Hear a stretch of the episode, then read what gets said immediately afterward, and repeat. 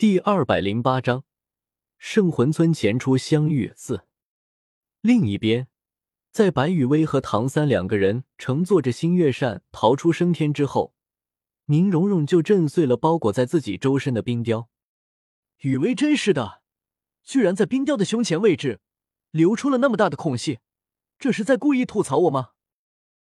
一定是在吐槽我吧。震碎了冰雕，可以自由活动之后。宁荣荣一挥手，就收回了不远处的那根巨大的水晶图腾柱。对于被白羽薇的第五魂技给冰封住了的这件事，宁荣荣当然没有受到什么伤害。最简单的一个道理，白羽薇怎么可能会舍得去伤害宁荣荣啊？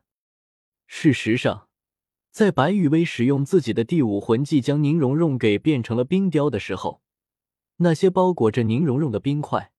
距离宁荣荣的身体可是有着一段微小的距离的，而这一段间隔里面还被白羽薇用加热过后的风元素给填满了。所以说，宁荣荣看似被白羽薇的第五魂技给冰封住了，不过是宁荣荣配合着白羽薇保持身体不动而已。至于白羽薇身上的那些伤口，倒是真的，一仅限于那些擦伤是真的。像是白羽薇硬挨了宁荣荣一下图腾柱砸击的这种事，怎么可能发生啊？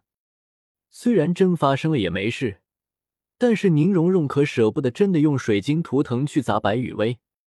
其他的，像是什么因为受到宁荣荣杀气侵袭精神而吐血，这个拥有 X 级别演技的白羽薇，妥妥的老戏骨一个，面瘫、抠图什么的。在白雨薇这里是绝对不存在的。可可，哎，收起了水晶图腾柱之后，宁荣荣眺望着白雨薇和唐三离去的方向，忍不住的叹了一口气：“唐三啊，唐三，你可要争点气啊！只有你争气了，我才能尽快的再次见到雨薇。”这一刻，刚刚还对唐三喊打喊杀。怒斥唐三是个废物的宁荣荣，是发自真心的为唐三祈祷，希望唐三可以争点气，早点把实力提升上来，然后带着白雨薇出来搞事情。到时候，就算宁荣荣表面上要站在白雨薇敌对的立场上，但也算是见到了白雨薇啊！呼，长长的呼出了一口憋在心里的郁闷之气后。宁荣荣收回了自己已经越飘越远的思绪，摇了摇头，转身朝着天斗帝国大营的方向赶去。现在我要做的，就是将这边的事情给处理好，不要让雨薇再为这边的事情而分心。三天后，圣魂村夜晚，两道鬼鬼祟祟的身影从圣魂村的后山森林中窜了出来。悄悄地潜入了圣魂村西侧的一间废弃铁匠铺中，翻墙进入了这间废弃的铁匠铺之后，这两道鬼鬼祟祟的身影同时如释负重的松了一口气，终于回来了。X 二，这两道鬼鬼祟祟潜入圣魂村的身影，正是逃出升天的白羽薇和唐三两个人。三天的时间，白天翻山越岭走小路。晚上就由白羽薇操控着星月扇从天空直线飞行，一路上不管白天还是黑夜，白羽薇和唐三两个人都是小心翼翼的，生怕被什么人发现自己的行踪，进而引来天斗帝国魂师军团的追击。幸运的是，白羽薇的储物魂导器中有着足够多的疗伤和滋补药物，再加上唐三那天赋异禀的身体素质。在第二天的时候，唐三的状态就恢复了个七七八八。今天晚上可以好好的睡一觉了。幸好杰克爷爷没有让人把这里给拆了，不然的话，今晚就又有的忙了。摸黑进入了铁匠铺之后，白雨薇熟悉的找到了椅子的位置，挥手召唤了一股清风，将椅子上面的灰尘给吹掉之后，就坐了下来。另一边。唐三在铁匠铺的门口和围墙上布置了一些以示警作用为主的击扩类暗器之后，便也同样进入了铁匠铺。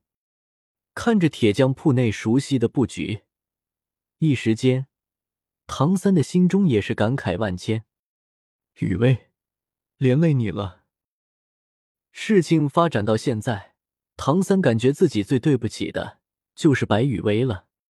想想白雨薇的身份地位，再想想自己的悲催遭遇，特别是自己经历的一次次磨难中，每一次都是白雨薇牺牲自己。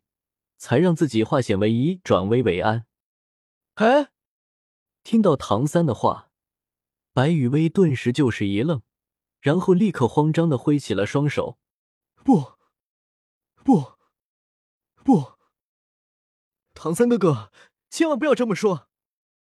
雨薇可从来都没有觉得是唐三哥哥连累了雨薇呢。对于雨薇来说，能帮助到唐三哥哥，就是这个世界上最幸福的事情了。”唐三看着眼前双眼明亮、笑容甜美的白雨薇，感觉自己的心都快要化了。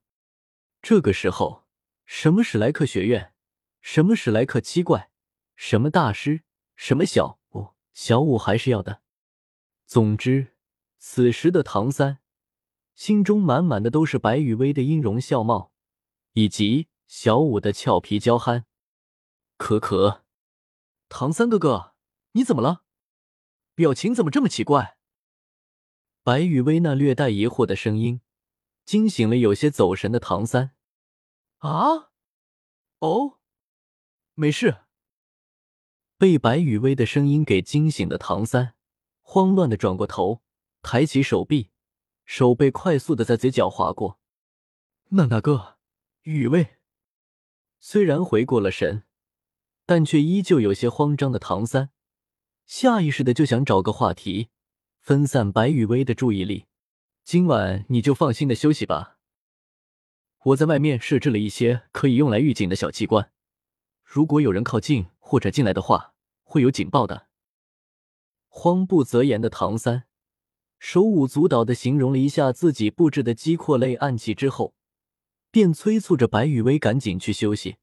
雨薇，你睡我的房间就好了，我去睡爸爸的房间。这样，如果遇到什么危险的时候，我会第一时间喊醒你的。说完，唐三也不管白雨薇的反应，便头也不回的朝着铁匠铺中属于唐昊的房间跑去。留在原地的白雨薇看着逃也似的唐三，有些牙疼的扯了扯嘴角。